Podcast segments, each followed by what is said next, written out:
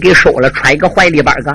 俺都到外边喊不好啦，死人啦！小姐撞死个楼上，俺都说他撞死的。那那他为什么要撞？郑子明说好说，他看他一家子死了，他爹刚才托梦给他的，说这个丫头是个不孝之女。大白天你跟他这了参天拜地，我故意刮一阵鬼风，把你天地桌子都掀翻了。丫头，你没有数吗？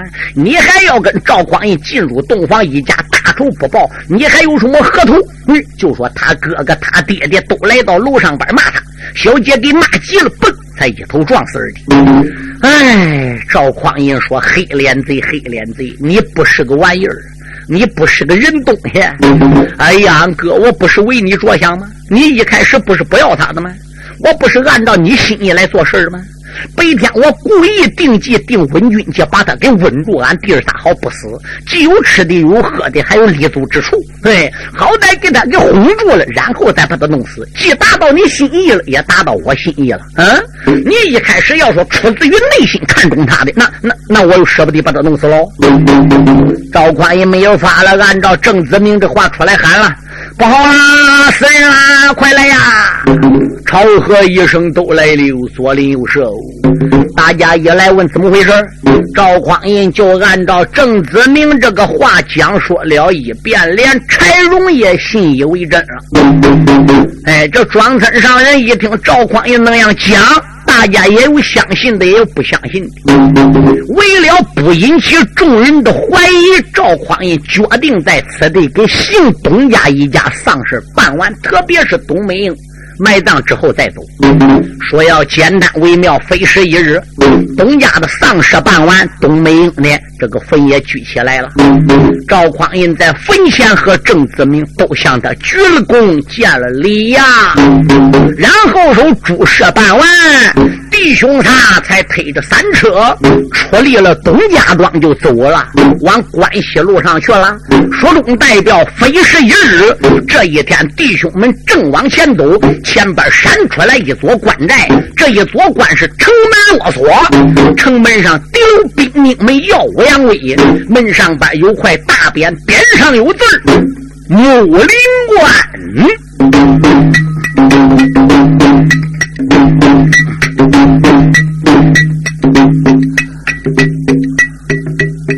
弟兄你仨呀，这一日推车。往前进，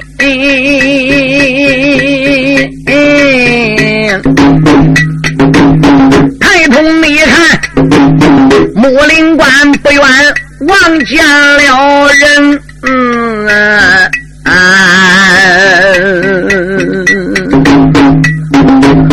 郑子明这时候想把。城来过呀，谁料你想啊，大哥柴荣开了个春，柴军贵没把别人叫二弟三弟，听来闻，陷入内心，红冷的滚滚。天水一晚啊，啊这个城外边呐，咱不如找个店房去安身。哎，但等着明日五谷天明亮，咱弟兄推车再进城门。这是内后正恩大约好好好，大哥不住口内一等。大哥，那既然要进木林关了，明天进关。今晚咱就在城外找个地方休息下来也可以呀。这一条路你是常走啊？啊，现在我们住个哪个店呢？柴荣说：“跟我来，跟我来。”柴荣就找到了一家书店。店小二一看柴蛮子来了，及早就出来张罗打招呼了。哟，还有带两个伙计来。小二可高兴了，三车推到家园，给他安排好。哎，围着三个人选了一间上房屋，三张头。弟兄三个人这时洗罢了脸，用罢了茶。正恩说：“大哥二哥，月子我早已经饿了，咱想办法弄点吃的喝的。”柴荣把小二啊给喊来了。小二啊，什么事？给我办上一桌酒席，我们弟兄仨要吃酒谈心，好吧？时间不大。酒席啊就给他办好了。哎，小二呢把个酒坛子吹过了风，在这弟兄仨的碗里，一人给写上了一碗呐。啊，可是柴客官呐，不知道你们进关的银子可曾办到手里了？柴荣说：“什么是进关的银子？哦，大概你自打上一次走了之后，那么长时间你就没来到木林关吧？”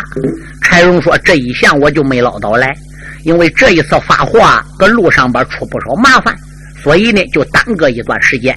怎么要录影子？哦，所谓录影子就是身份，就是证明。哎，你打高官过去，必须得拿出身份证明和腰牌出来。拿不出你个人的腰牌，你从木林关那就别想过去。所谓这个影子，你临时到木林关又拿不出腰牌身份，怎么办？那你就得顶到木林关这个城门口，有木林关的总兵差人在城门外边，专门给来往的 K 商男女老少办这个手续的。你家住在哪里？姓啥名谁？年龄多大？进木林关做什么生意？等等，等你说明了，当地方官兵呢，再给你这一套的东西写下来，给你手续，哎，然后呢，你拿着手续才能进关。哦哦，那。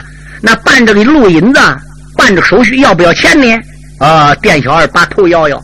任何人办录音子都不要钱，但是没有这个录音子，城门口把门的兵那就不让你进。哦哦，原来是这样。那那我们明天早上打算起早过关，早晨有没有人办这个手续呢？呃，客人，那最起码你今天晚上头一晚上把这个录音的手续给办好，明天天亮呢。你才能及早的入关。哦哦哦，原来是那么样一回事我知道了。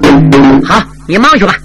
我们弟兄喝过酒，马上就去把录音子给办好。弟兄三个人在店房之中怎么样？就吃罢了酒，用罢了饭。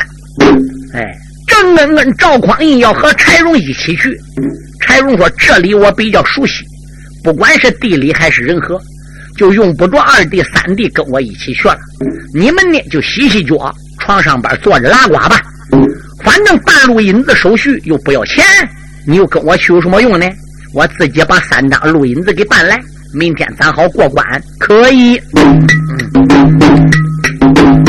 店房内里走了个上街小金龙，单单你的。我再唱三爷郑子明，郑三爷一看匡胤闭上了眼，喊了声我的二长兄，二哥呀，是不是还剩三弟？我的个气！你是不是还想那小姐冬梅呀？啊！黑虎神如此这般朝下问，那个铺上边啊，惊动了那位赤须龙，出言来没把别人叫，三弟连喊两三声，想起来我东京汴梁闹妓院。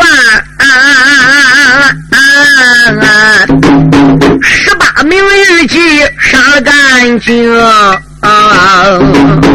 一赌气逃出东京汴梁地，一心内心关西的路上闯闯名，到何时能回东京皇城地？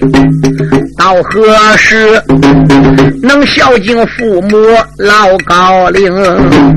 并不是对你生了个气呀，并不那是在想着你的嫂嫂冬梅英啊，正是那这弟兄的二人来拉呱啊！门外那边进来了大哥任一鸣，嗯啊，柴军贵刚到了屋里叹口气，只见那他双眉紧皱犯愁容。赵匡胤一见开了口，大哥连喊两三声啊，大哥呀，你遇到什么麻烦的事儿？进我来，为什么又是哼来，又又为什么？你又是来来，又是哼。啊！柴荣他闻听开了口，二弟不知要听清啊！大哥你我哎，录音子只办两张证啊！他的是我只能带走郑子明啊！他的那是我得约二弟来分手啊！他的是二弟匡胤难进。城啊！刚才那件大哥，我顶到个城门口啊，那个城墙上画着了二弟图英星。嗯啊！谁个能逮到我的赵二弟呀？马上马的把关升啊！马上马能把你押到汴京地。万岁呀，主必然要把你人头领啊，录音子，所以我只领两张啊，怎不叫大哥犯愁容哦？柴军贵笨笨的啦，没讲了何渣渣，闹了个三爷郑子明啊，出言来没把别人叫大哥二哥要听清啊。